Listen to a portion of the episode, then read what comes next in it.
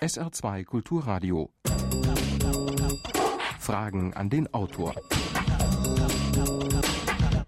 Am Mikrofon Jürgen Albers und unser Gesprächspartner ist heute Hermann Scheer zu seinem Buch Energieautonomie, eine neue Politik für erneuerbare Energien. Guten Tag, meine Damen und Herren. Um Gas oder Öl zu bekommen, müssen wir Milliarden zahlen und wir sind von Lieferungen aus dem Ausland abhängig. Kohle muss hoch subventioniert werden, Atomkraft kostet Milliarden allein für die Beseitigung des strahlenden Mülls. Regionale Arbeitsplätze könnten wir am sichersten schaffen mit vielen kleinen dezentralen Anlagen für Sonnen- und Windenergie, für Erdwärme oder Biomasse. Das klingt logisch und ganz wunderbar, aber ist es wirklich machbar? Werden die großen multinationalen Energiekonzerne eine Wende zulassen? Sind die Verhältnisse so fest zementiert, dass ein Umsteuern unmöglich ist? Und übt sich die Politik eher in Lippenbekenntnissen und Ausreden. Herr Scheer, herzlich willkommen. Sie waren ja schon oft in dieser Sendung zu Gast. Sie sind Präsident von Eurosolar und auch Bundestagsabgeordneter und Sie haben ja seit vielen Jahren Bücher geschrieben zur Energiepolitik, aber auch zur Demokratie. Wir haben die ja hier vorgestellt. Wie hängen denn diese beiden Themen für Sie zusammen?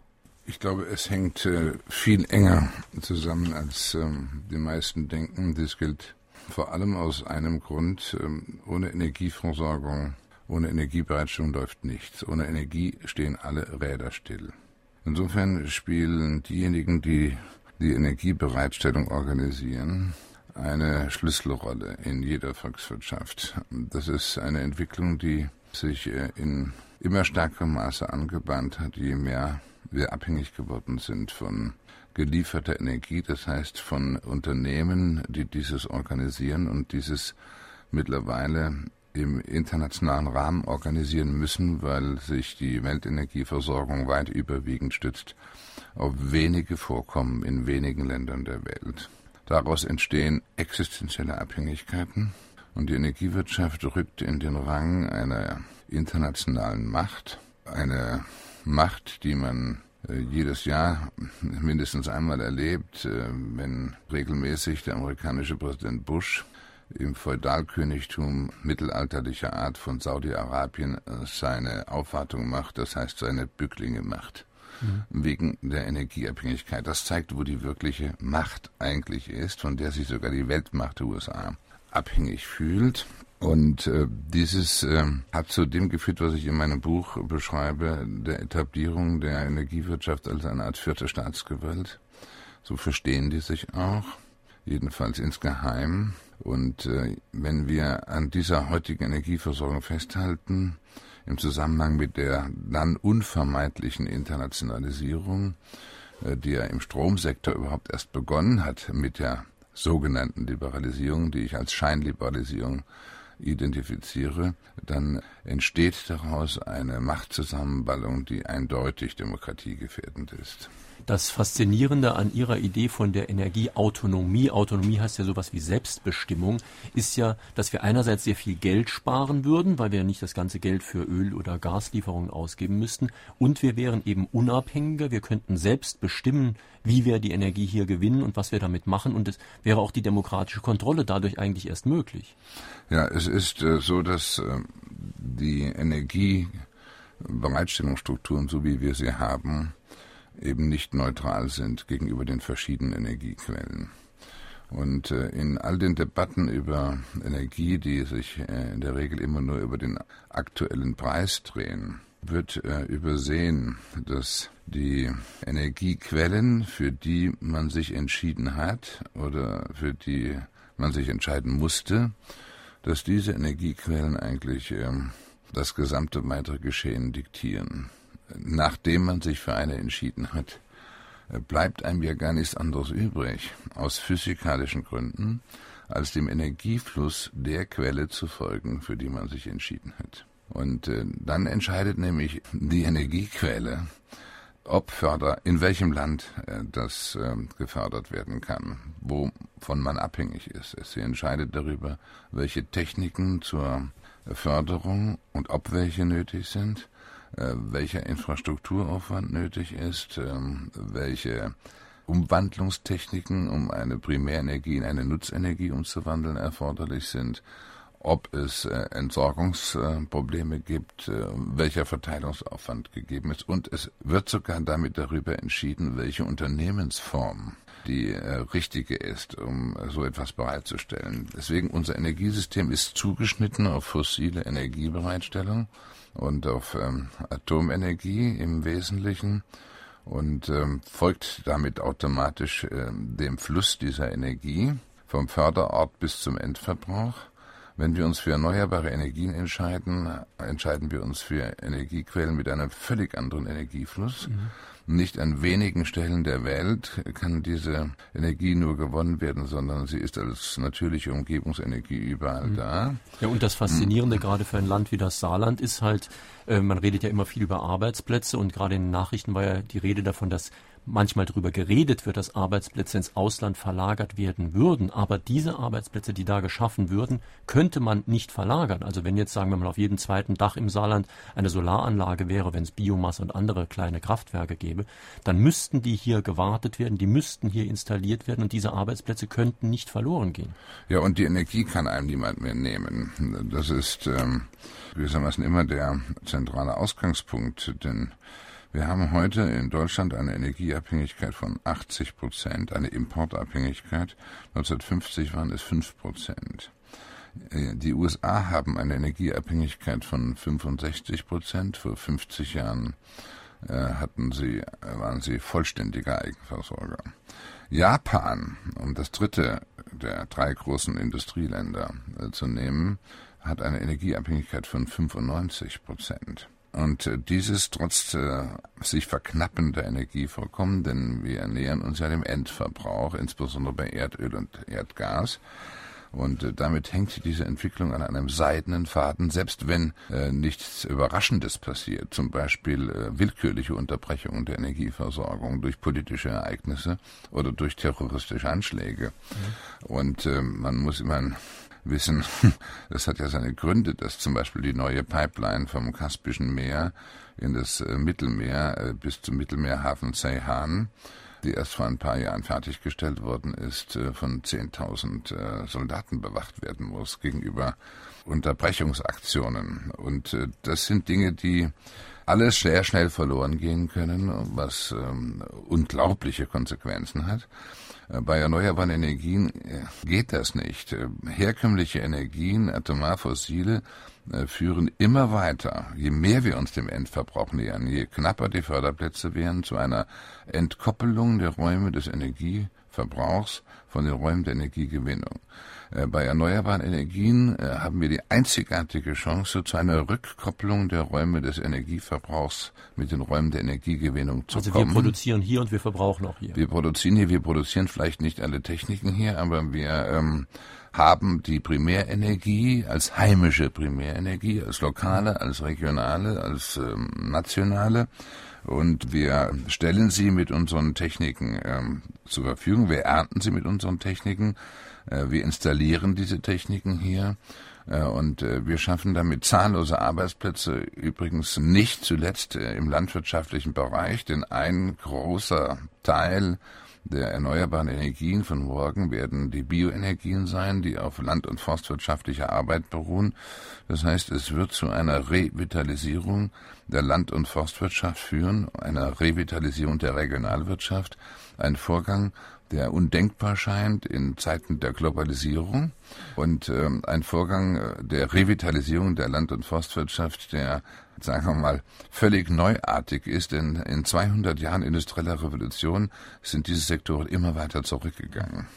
Meine Damen und Herren, in Fragen an den Autor auf SR2 Kulturradio sprechen wir mit Hermann Scheer zu seinem Buch Energieautonomie, übrigens erschienen im Kunstmann Verlag, Preis 19,90 Euro. Sie können Fragen stellen unter Saarbrücken 602 3456. Hier ist der erste Anruf.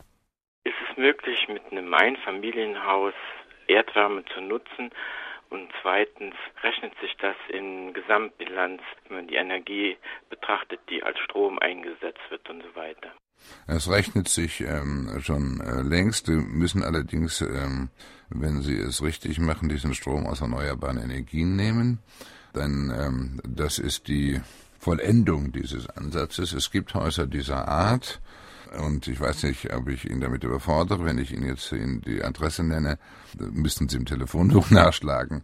Ein Professor in Fellbach, ähm, Professor Reinhard Malz hat exakt ein solches Haus sich errichtet, mitten in der Stadt, das äh, mit Strom aus Solarzellen äh, sowohl seinen eigenen Strombedarf befriedigt, wie auch ähm, den Strom für eine Erdwärmepumpe und äh, das Haus ist vollständig energieunabhängig. Hören wir noch einen Anruf. Vor einigen Wochen war hier zu vernehmen, alleine Bill Gates halte knapp 20 Prozent der Kapitalanteile an der deutschen Solarindustrie. Auch andere Größen aus der fossilen Energieerzeugung mischen jetzt bei den Erneuerbaren mit macht eine zentralistische Finanzierung nicht die Vorzüge der dezentralen Erzeugung wieder zunichte, ganz abgesehen davon, dass die Renditeansprüche auch auf die Preise durchschlagen.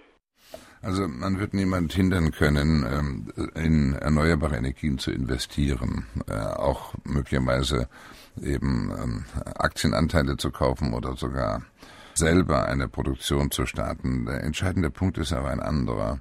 Es ist nicht mehr möglich, ein Monopol dafür zu errichten.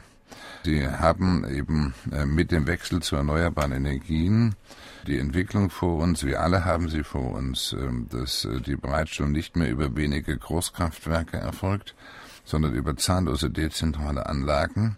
Und äh, diese zahllosen dezentralen Anlagen ermöglichen eine breite Eigentümerstreuung, eine, ermöglichen äh, auch sehr viel mehr Zugänge zu entsprechenden Investitionen, denn Großkraftwerke sind Milliardeninvestitionen. Das kriegt kein, den Kredit dafür kriegt kein Einzelner, den kriegt auch kein mittelständisches Unternehmen, den kriegt nur ein Großkonzern. Äh, und die vielen äh, dezentralen Technologien größerer und kleinerer Art führen dazu, dass praktisch das Finanziererspektrum äh, sich drastisch ausweitet und es im Grunde genommen keine Beschränkung mehr gibt, die durch schlichte Größe im bisherigen Energiesystem gegeben ist. Nachdem ich Ihr Buch gelesen hatte, habe ich mich gefragt, warum nicht sämtliche Landtagsabgeordnete des Saarlandes solche Konzepte verfolgen, weil das klingt so einleuchtend und so brillant geradezu, dass es eigentlich völlig unverständlich ist, dass es nicht längst gemacht wird. Ein mögliches Gegenargument, das durchaus ernst zu nehmen ist, ist die Frage, hat man da auch sichere Energie? Denn es scheint ja nicht immer die Sonne, es weht nicht immer der Wind, also hätten wir auch für solche Zeiten Sicherheit. Die größte Gefährdung der Energiebereitstellung ist äh, das Festhalten am jetzigen Energiesystem. Das muss man ganz klar sehen. Erdöl geht im Laufe der nächsten Jahrzehnte zu Ende. Äh, gleichzeitig findet aber ein äh, zusätzlicher Ran auf diese äh, dieses sich erschöpfende Potenzial statt, ähm, nicht zuletzt durch die Entwicklung in China. In China werden heute täglich 40.000 Autos neu zugelassen. Und ähm, es gibt im Moment 20 Millionen Autos in China. Die chinesische Regierung rechnet mit über 200 Millionen allein im Jahr 2020. Und ähm, das heißt, ähm, sie haben vor sich eine Kurve, die sich senkt, eine Kurve der sich erschöpfenden Reserven. Und der gegenüber steht eine Kurve wachsenden Energieverbrauchs. Äh, und äh, wenn sich diese Kurven jemals kreuzen würden, äh, droht dieser Welt der brutalste Konflikt, den es je gegeben hat. Und das muss um jeden Preis vermieden werden. Und auf dem Weg dahin werden die Energien immer teurer und teurer. Sie merken das an den steigenden Ölpreisen. Es gäbe natürlich die Alternative hm. Atom. Ja, die Alternative Atom ist äh, dann praktisch die Alternative wie äh, wenn man vor der Wahl zwischen Pest und Cholera steht. Ähm, das wurde in den 70er Jahren in den kritischen Atomdebatten öfter gesagt und ähm, es ist nach wie vor richtig, denn ähm, erstens geht Uran auch in 30 bis 40 Jahren zu Ende. Das wird meistens übersehen in den Atomdebatten, wenn die Zahl der Atomkraftwerke beim heutigen Stand weltweit bliebe. Äh, zweitens bleibt immer noch das Problem, das eigentlich es von vornherein diskus, indiskutabel macht, äh, wenn man einigermaßen in die Zukunft denkt. 20.000 Jahre gefährlicher Atommüll. Wer will das verantworten? Meine Position ist, selbst wenn Atomenergie völlig kostenlos wäre, äh, kann man das nicht verantworten. Welches politische System hat so lange Bestand und das unter stabilen Vorzeichen. Das ist zehnmal mehr äh, Zeitraum seit Christi Geburt. Und ähm, hinzu kommt, äh, wenn man den Atomenergiepfad wieder aufnimmt Und es gibt ja starke Kräfte, die dieses wollen, die auch in Deutschland den Ausstieg aus dem Ausstieg jetzt gerade aktuell betreiben. Äh, dann müsste man schon wegen der knappen Uranvorräte äh, zwangsläufig in ganz kurzer Zeit äh, doch wieder zurückgreifen auf den schnellen Brutreaktor, äh, weil man dann das äh, Brennstoffmaterial um den Faktor 60 strecken kann mit dieser Technologie. Ähm, das macht die Atomenergie noch gefährlicher, als sie ist. Äh, produziert, führt zur Produktion von Unmengen von Plutonium, der gefährlichste Stoff, den es überhaupt gibt, den man überhaupt kennt. Und äh, vor allem ist dann das Gerede von der angeblich billigen Atomenergie endlich, endgültig vorbei. Äh, es gibt nämlich keinen einzigen funktionstauglichen ähm, schnellen Brutreaktor auf der ganzen Welt. Und äh, man müsste also wieder Milliarden mit ungewissen Aussichten öffentlicher Mittel mobilisieren, um das in Gang zu setzen.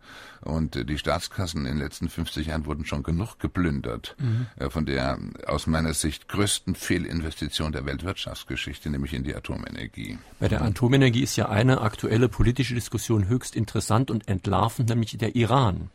Der Iran will ja offiziell nichts weiter als die friedliche Nutzung der Atomenergie. Und das wird ihm verboten, weil man sagt, euch trauen wir nicht. Wir haben Angst, dass ihr, wenn ihr es friedlich nutzt, dann auch schnell eine militärische Nutzung draus macht, sprich eine Atombombe baut. Und genau dieser Zusammenhang wird ja sonst gern geleugnet. Und wenn gleichzeitig dieselben, die den Iran äh, davon abhalten wollen, weil sie auch äh, den Aussagen misstrauen, dass man doch keine Atomwaffen dort machen will. Wenn dieselben aber verkünden, ohne Atomenergie ginge es nicht, das Potenzial erneuerbarer Energien reiche nicht aus, äh, wegen der Weltklimaentwicklung brauche man deshalb unbedingt eine Renaissance, ein Comeback der Atomenergie, äh, dann äh, strahlen sie eine Botschaft, verkünden sie eine Botschaft weltweit, die, wenn sie geglaubt wird, immer mehr Länder dazu bringt, Atomwaffen ähm, fähig zu werden, indem sie dann natürlich sagen, also wenn ihr das schon sagt, dann wollen wir aber auch Atomkraftwerke haben. Und jeder, der Atomkraftwerke äh, hat, also über die Atomtechnologie verfügt, äh, kann unschwer, das ist ein relativ kleiner Schritt, dann auch zu, dazu übergehen, Atomwaffen herzustellen. Die äh, feinsäuberliche Trennung, die versucht worden ist zwischen militärischer und friedlicher Nutzung der Atomenergie, wird immer brüchiger. Hören wir noch eine Frage an den Autor.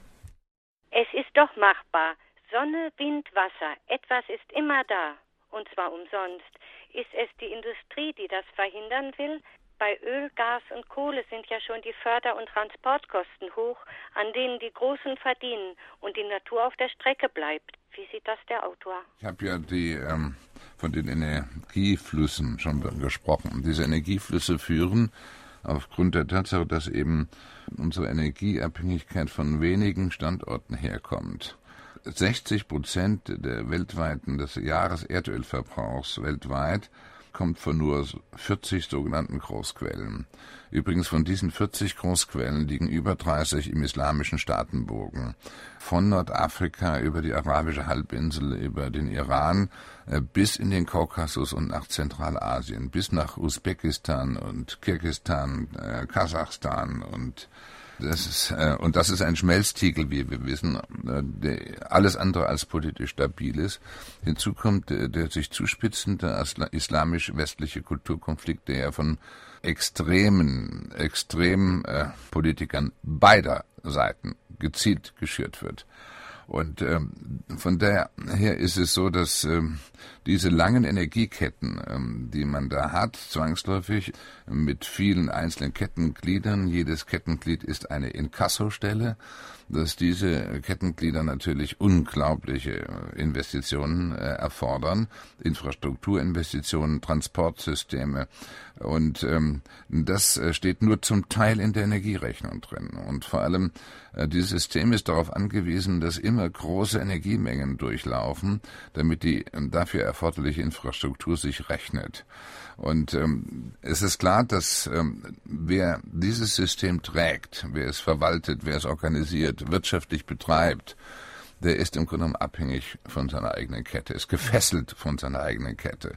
Deswegen kommt das heutige Energiesystem im Grunde genommen aus dieser Sache nicht raus. Mhm. Das muss man klar sehen äh, oder nur in so kleinen Schritten, dass es nicht ausreicht, um ähm, die Probleme, die wir jetzt schon haben und die sich zuspitzen werden mit den herkömmlichen Energien, noch lösen zu können. Wir sind ja in einem Wettlauf mit der Zeit. Deswegen brauchen wir neue Akteure, die unabhängig sind von der Energiewirtschaft. Mhm. Die sind die die können eigentlich nur die treibenden Kräfte sein. Äh, genau dazu ist gerade eine Frage per E-Mail eingegangen. Welcher der im Parlament vertretenen Parteien trauen Sie die Umsetzung Ihrer Vorschläge zu? Sollte man überhaupt auf die Parteien warten oder kann das auch anders laufen?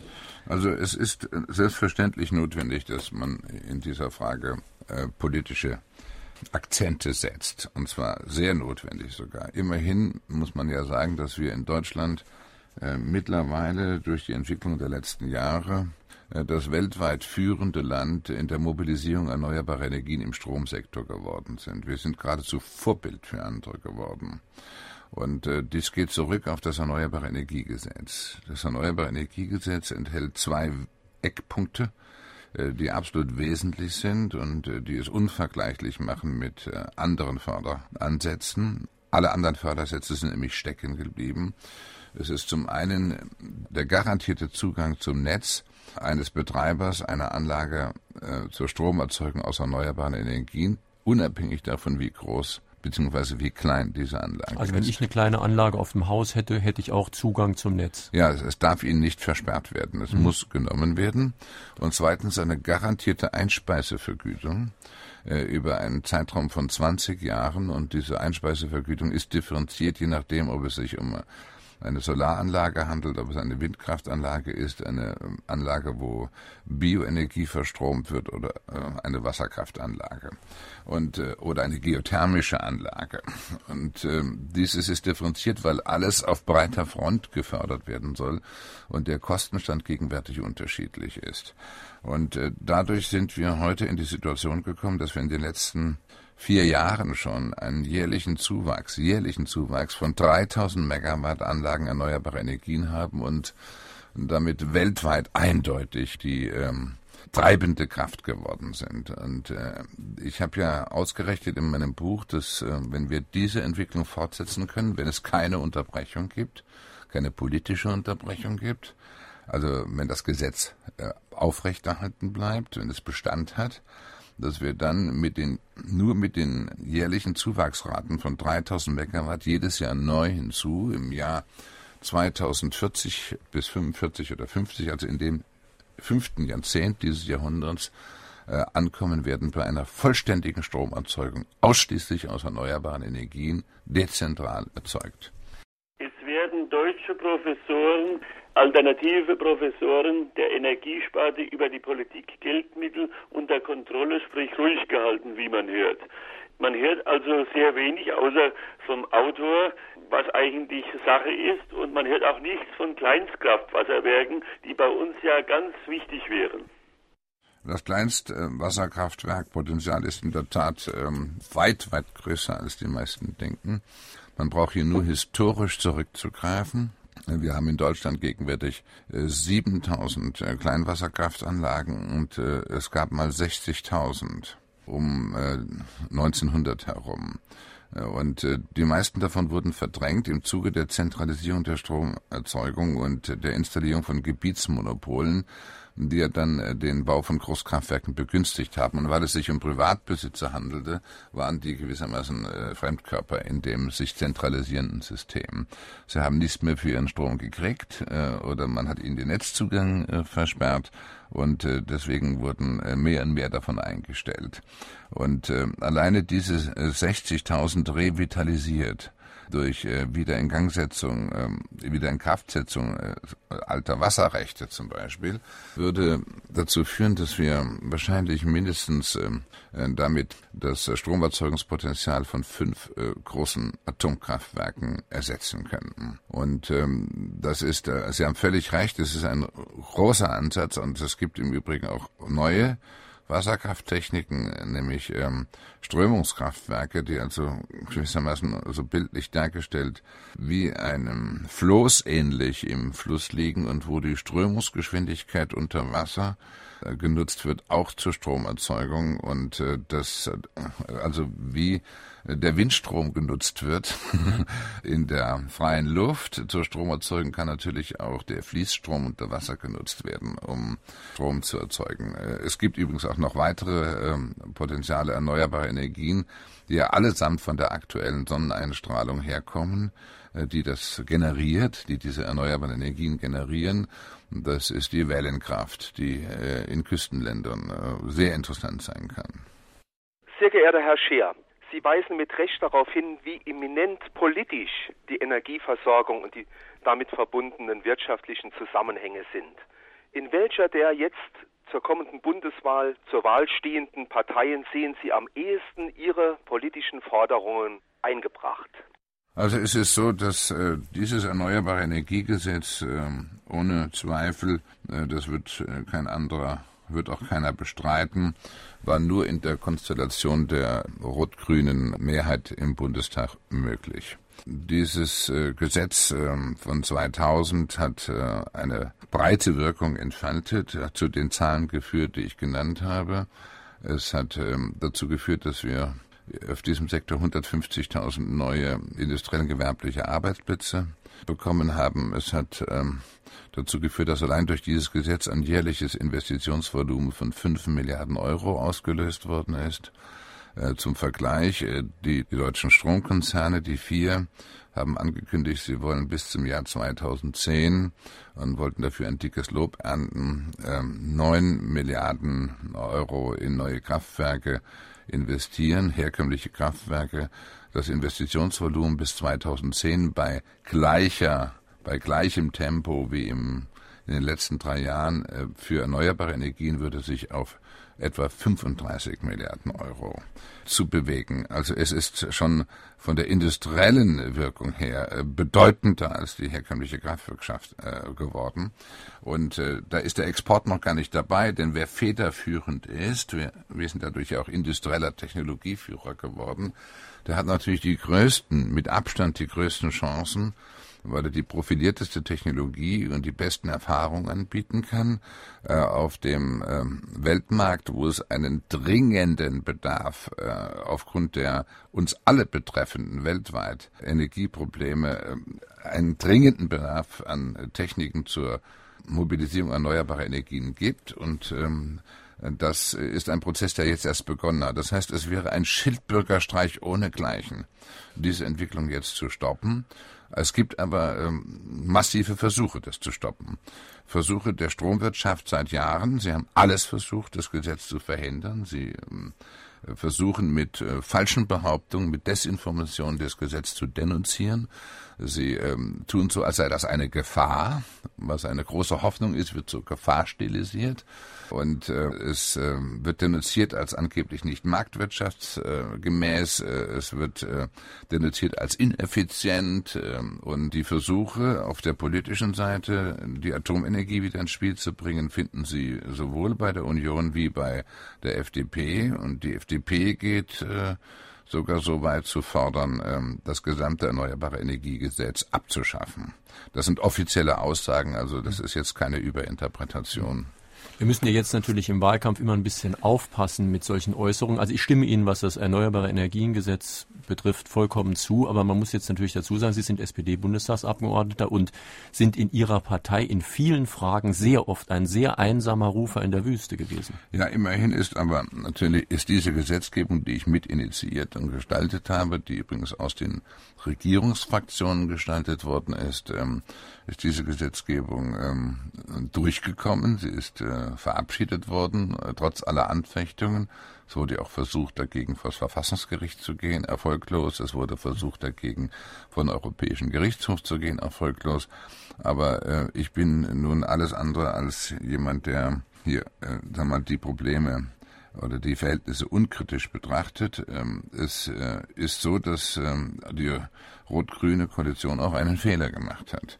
Und der hängt mit der gegenwärtigen, der spielt in die gegenwärtige Problematik des Konfliktes um erneuerbare Energien mit rein. Nämlich in den letzten Jahren wurden die beiden, äh, sagen wir mal, äh, Widerparts in der äh, Energiefrage gleichzeitig gestärkt.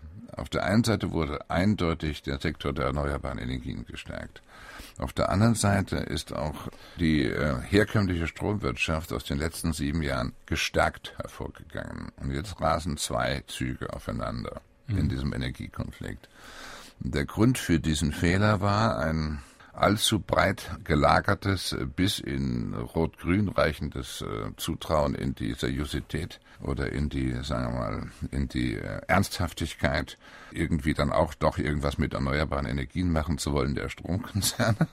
Es war eine Art Friedenspflicht, die man sich auferlegt hatte, um zu dem Atomausstiegskonsens zu kommen. Dazu war ja ein Konsens notwendig. Also man hat gedacht, man könne es beiden Parteien recht machen. Man hat, man hat sich nicht getraut, wirklich in und, ja, und, und den Atomenergieausstieg hinzubekommen, der ja zur frühzeitigen Abschaltung, frühzeitiger als die Betriebsgenehmigung sind, kommen musste, ist eigentlich äh, versäumt worden oder bewusst darauf verzichtet worden, die Atomenergieprivilegien vollständig in die Atomenergieprivilegien vollständig zu nehmen.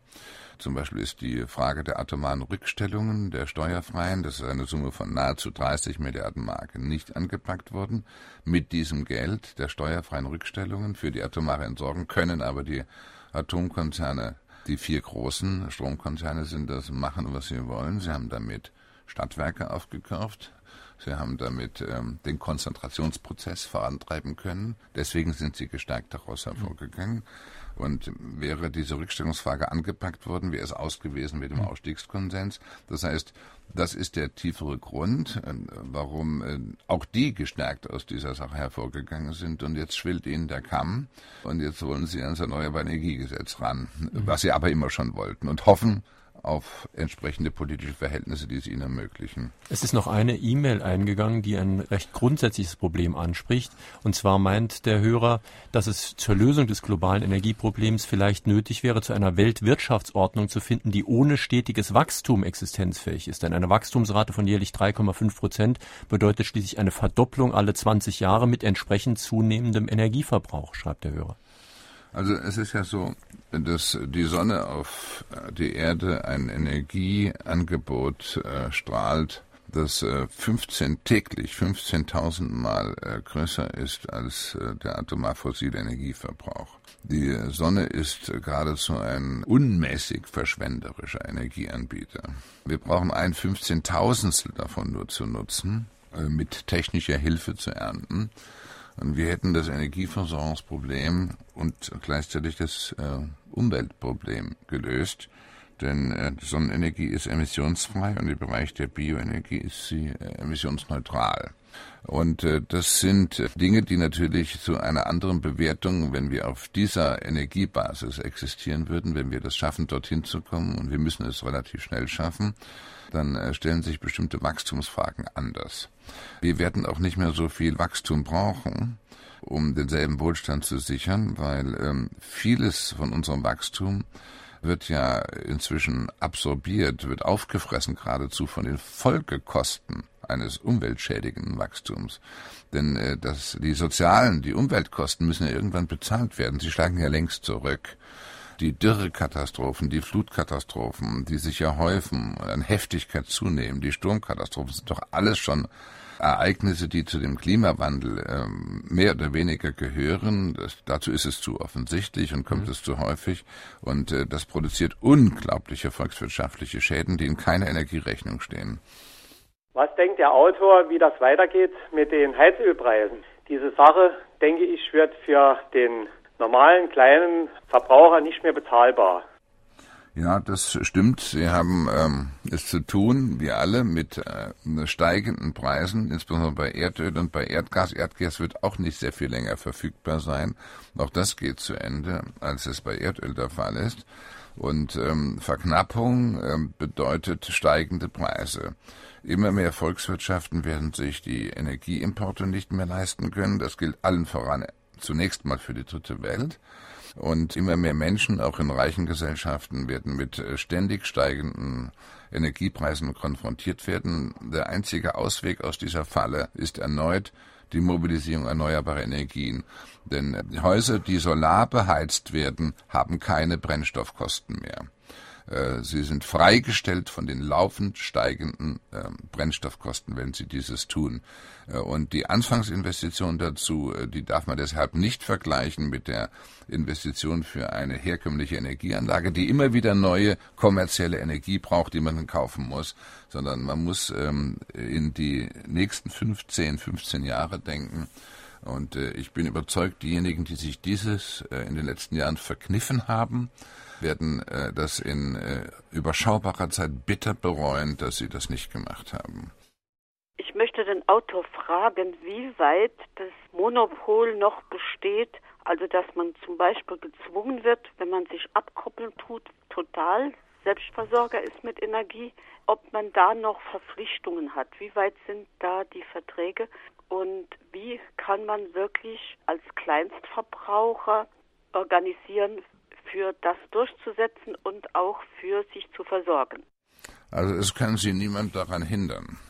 Es, äh, auch da, wo Anschlusszwänge bestehen aus ähm, kommunalen Planungsgründen, äh, etwa an ein äh, Energienetz, dann äh, kann sie niemand trotz, äh, kann sie trotzdem niemand dahin, daran hindern, wenn sie das nicht mehr in Anspruch nehmen, dieses zu tun, also praktisch ihre solare Energienutzungsform im Gebäude zu nehmen. Es sei denn, äh, Bauverwaltungen hindern willkürlich daran, ähm, Solarkollektoren auf die Dächer zu bringen. Das gibt es auch noch, äh, und zwar nicht mal zu knapp. Es gibt administrative Hürden, weil sich noch längst nicht alle Behörden das geht übrigens bis hin zu Naturschutzbehörden, äh, wenn es um Wasserkraftanlagen geht und um Windkraftanlagen geht, noch längst nicht äh, alle auf diese Perspektive, die zwingend ist, eingestellt haben, ausreichend. Sie sprechen ja da von einer Gefahrenhierarchie und werfen auch manchen Naturschützern vor, dass sie die eine kleine Belästigung, wie das Windkraftwerk zum Beispiel oder den aufgestauten Fluss, dass sie die bekämpfen, aber die viel größeren Gefahren deswegen vernachlässigen. Das Argument des Landschaftsschutzes gegenüber Windkraftanlagen übersieht, dass der Vergleich nicht derjenige ist zwischen einer scheinbar unberührten Landschaft und einer, wo dann Windkraftanlagen draufstehen sondern der Vergleich ist, der angemessene, der faire Vergleich ist die Landschaftsbeanspruchung und die Landschaftszeichnung ähm, und Zerstörung durch das herkömmliche Energiesystem, und zwar von den Pipelines und schon vorher von den Förderplätzen über die Pipelines, über die ähm, Verseuchungen von Meeresgewässern bei Öltankerhavarien bis hin zu den Stromleitungen und der riesige Transportaufwand. Das alles muss man vergleichen mit ähm, der Installation von Anlagen erneuerbarer Energien, sei es Solaranlagen in den Gebäuden oder an den Gebäuden und mit Windkraftanlagen. Es gibt, solange es herkömmliche Energien mit ihren Wärme- und sonstigen Emissionen gibt, und CO2-Emissionen auf der gesamten Welt keinen einzigen Quadratmeter unberührter Landschaft mehr. Wenn die Gletscher schon schmelzen, das Grönlandeis schon bricht und schmilzt und dasselbe in der Arktis und in der Antarktis schon passiert, dann ist doch klar, was die Glocke geschlagen hat. Die Energieemissionen machen an keinem Garten Halt Waldsterben, alle diese Stichworte kennen Sie ja. Äh, und äh, sie führen dazu, dass wir äh, wirklich erst dann wieder von Landschaftsschutz reden können, wenn wir eine Umstellung der Energieversorgung zu einer emissionsfreien Energieversorgung mit erneuerbaren Energien geschafft haben. SA2 Kulturradio, Fragen an den Autor. Erdöl und Erdgas reichen noch maximal 40 Jahre. Wie lange dauert eigentlich der Umbau nationaler Energieversorgungssysteme und werden eigentlich die schnell zu Ende gehenden fossilen Energieträger Erdöl und Erdgas ausreichen, um national und global ein alternatives Energiesystem aufzubauen? Also ich habe in meinem Buch eine ganze Reihe von Szenarien, wissenschaftlichen Szenarien äh, vorgestellt und auch einige Berechnungen vorgenommen, die deutlich machen, dass eine vollständige Umstellung der gesamten Energieversorgung auf erneuerbare Energien in jedem Land möglich ist.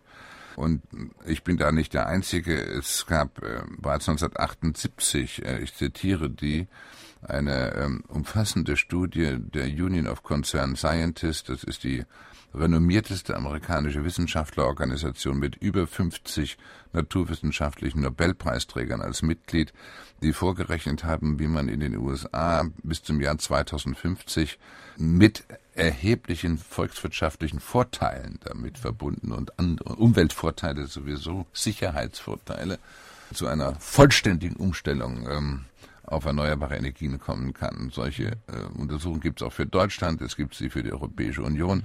Es gibt innerhalb Deutschlands ähm, eine ganze Reihe von Regionaluntersuchungen, äh, die dazu angestellt worden sind, zum Beispiel eine in der Region Konstanz, die äh, dort von der Industrie- und Handelskammer aufgegriffen worden ist. Aber zu der Diskussion mhm. passt vielleicht ganz gut eine Mail, die hier vor der Sendung schon eingegangen ist. Der äh, Hörer meint, dass wir nicht nur über energieliefernde Techniken sprechen sollten, sondern auch über energiesparende. Denn äh, gerade die USA sind ja ein riesiges Beispiel für Energieverschwendung. Und wenn man nicht mehr Energie verschwendet, wird das Problem auch gleich geringer. Ja, natürlich äh, wird das dadurch geringer. Ähm, der Stellenwert von Energiesparen ist äh, von energieeffizienteren Techniken ist, dass dadurch äh, die Menge herkömmlicher Energien kleiner wird, die wir durch erneuerbare Energie ersetzen müssen. Und insofern sind das zwei Seiten derselben Medaille. Und äh, ich weise nur darauf hin, immer die entscheidende Frage ist die Energiequellenfrage. Mhm. Denn äh, nur das herkömmliche Energiesystem effektivieren bringt uns äh, nur einen Aufschub. Wenn wir 50 Prozent herkömmliche Energie sparen würden und das im weltweiten Maßstab, hätten wir in zwei Jahren die Umweltbelastung, die wir heute in einem Jahr haben. Das ist besser, sie nur in zwei Jahren zu haben. Dann werden sich die ähm, äh, sich erschöpfenden Reserven etwas mehr strecken lassen, zeitlich, aber wir haben damit keine echte Problemüberwindung. Abgesehen davon, dass man immer sehen muss, das Effektivste ist letztlich die Bereitstellung erneuerbarer Energien oder solche Energien mit kurzen Energieketten. Denn äh, man guckt immer nur bei der Energieeffizienz auf zum Beispiel auf das Auto oder auf das Kraftwerk. Ne? Man muss schauen, auf den gesamten Weg, von der Förderung über den Transport, über die Aufbereitung. Überall gibt es Energieverluste. Überall. Und nur ein Element äh, dieses ganzen Systems zu betrachten ist unzureichend. Und bei erneuerbaren Energien haben wir ähm, nicht diesen Aufwand, äh, Energieverbrauch durch Förderung, durch äh, Massentransport von Energie, wenn wir das heimische, natürliche Potenzial durch dezentrale Anlagen nutzen. Welche verbindliche Regeln gibt es? Welche brauchen wir, um die ökologische und soziale Verantwortung in einem globalisierten Markt zu garantieren? Das können Sie weltweit wahrscheinlich nicht garantieren. 30 Jahre, das beschreibe ich in meinem Buch, in dem Abschnitt über die ungebrochene Macht eindimensionalen Denkens. Und äh, dieses geht auch an die Adresse mancher Befürworter von Alternativen, die meines Erachtens falsche Konzepte verfolgen. Äh, wir müssen nach 30 Jahren internationaler Bemühungen, großer Umweltkonferenzen, Mammutkonferenzen der UN in Rio, in Johannesburg, 50, 60.000 Teilnehmer. Und am Schluss steht immer nur ein einziger konkreter Beschluss, der zur Durchführung einer Folgekonferenz. Wir müssen nach 30 Jahren Erfahrung dieser Art äh, auch bis zu diesem Kyoto-Protokoll, das im Grunde genommen äh, in keiner Weise dem Problem gerecht wird und sogar meines Erachtens äh, mit dem Emissionshandel einen falschen Ansatz verfolgt was ich auch beschreibe unter dem Stichwort Kyoto-Syndrom. Wir müssen rekapitulieren, welche Konzepte führen weiter und welche nicht. Die weiterführenden sind allesamt, die wirklich etwas in Gang gebracht haben, sind die Konzepte, wo einzelne Städte gesagt haben, wir warten jetzt nicht mehr auf eine nationale Gesetzgebung, wir werden jetzt aktiv. Also Sie sind für Alleingänge, das muss Ich man bin für sagen. Alleingänge. Und wo einzelne Länder wie die Bundesrepublik Deutschland mit dem Erneuerbaren Energiegesetz gesagt haben, so, jetzt machen wir es, wir warten auf keine EU-Richtlinie und wir warten nicht auf einen internationalen Vertrag. Und wenn gleichzeitig das Konzept so war, dass man autonomes Handeln, das heißt die äh, individuellen Investitionen und damit die Aktivitäten erleichtert bzw. möglich gemacht hat. Und dann ist eine Dynamik in Bewegung gekommen. Und genauso kann es eigentlich nur weltweit geschehen. Es gibt nämlich auf der globalen Ebene immer den Konsensansatz, das heißt, der langsamste bestimmt das Tempo, wenn er einigermaßen einflussreich ist. Und es gibt einen unüberbrückbaren Widerspruch, prinzipiell, methodisch, zwischen Beschleunigungsnotwendigkeit und Konsensprinzip. Und die Beschleunigung kriegen Sie nur dadurch, dass Sie solche Beispiele setzen, die ansteckend wirken und andere dazu bringen, es genau so auch zu machen. Noch eine Frage an Hermann Scheer. Die sogenannte Liberalisierung des Energiemarktes, die ja auch nicht funktioniert, war nur um den Preis eines aberwitzigen Konglomerates an äh, über 100 Gesetzgebungen zu erreichen und hat vor allem eines nicht erbracht, nämlich die unabdingbare Trennung von Stromerzeugung und äh, Stromnetzen. Wäre es angesichts dieses gordischen Knotens, der da zu zerschlagen ist, nicht die einzig mögliche Art und Weise, wieder Entscheidungsfreiheit für die Politik zu gewinnen, vorläufig die Netze ein, für ein paar Jahre zu verstaatlichen. Also ich bin prinzipiell der Meinung, dass Netze, Stromnetze in die öffentliche Hand gehören. Die ähm, Stromnetze sind so etwas wie Straßen. Und um den Missbrauch zur Bildung von Monopolen, privaten Monopolen, auch noch internationalisiert zu verhindern, muss das Netz wirtschaftlich neutral gestellt werden.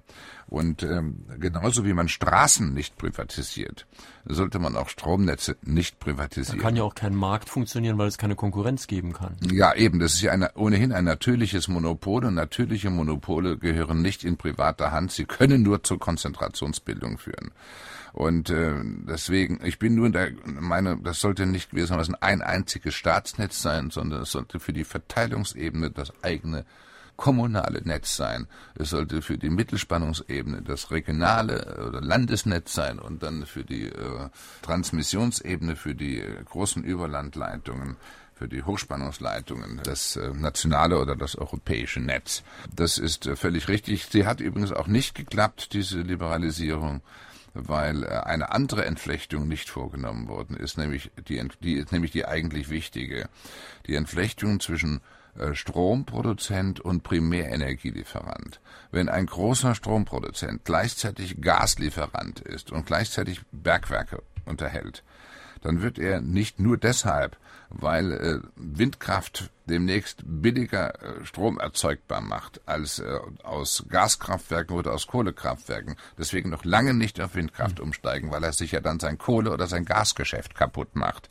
Und auch hier ist die Entflechtung eigentlich notwendig und das hat die Liberalisierungsgesetze bisher nicht erreicht. Ich mache darauf in aller Deutlichkeit in meinem Buch aufmerksam. Meine Damen und Herren, in Fragen an den Autor auf SR2 Kulturradio sprechen wir heute mit Hermann Scheer zu seinem Buch Energieautonomie, erschienen im Kunstmann Verlag, Preis 19,90 Euro. Und drei, die uns heute angerufen und eine Frage gestellt haben, bekommen das Buch demnächst vom Verlag zugeschickt. Heute sind das Hans Karrenbauer aus Mettlach, Rita Meyer aus Saarbrücken und Gerd Schultes aus St. Ingbert. Noch eine Frage bitte. Wie realistisch ist die Chance, in absehbarer Zeit einmal den Energiebedarf durch Kernfusion zu erzielen. Ich halte die ähm, Kernfusion für ein Hirngespinst, Entschuldigung. Die Befürworter der Atomfusion, ähm, äh, das ist ja gewissermaßen dann die letzte Stufe der Atomenergie in der technologischen Entwicklung, sagen, im Jahr 2050 oder 60 wird er frühestens zur Verfügung stehen.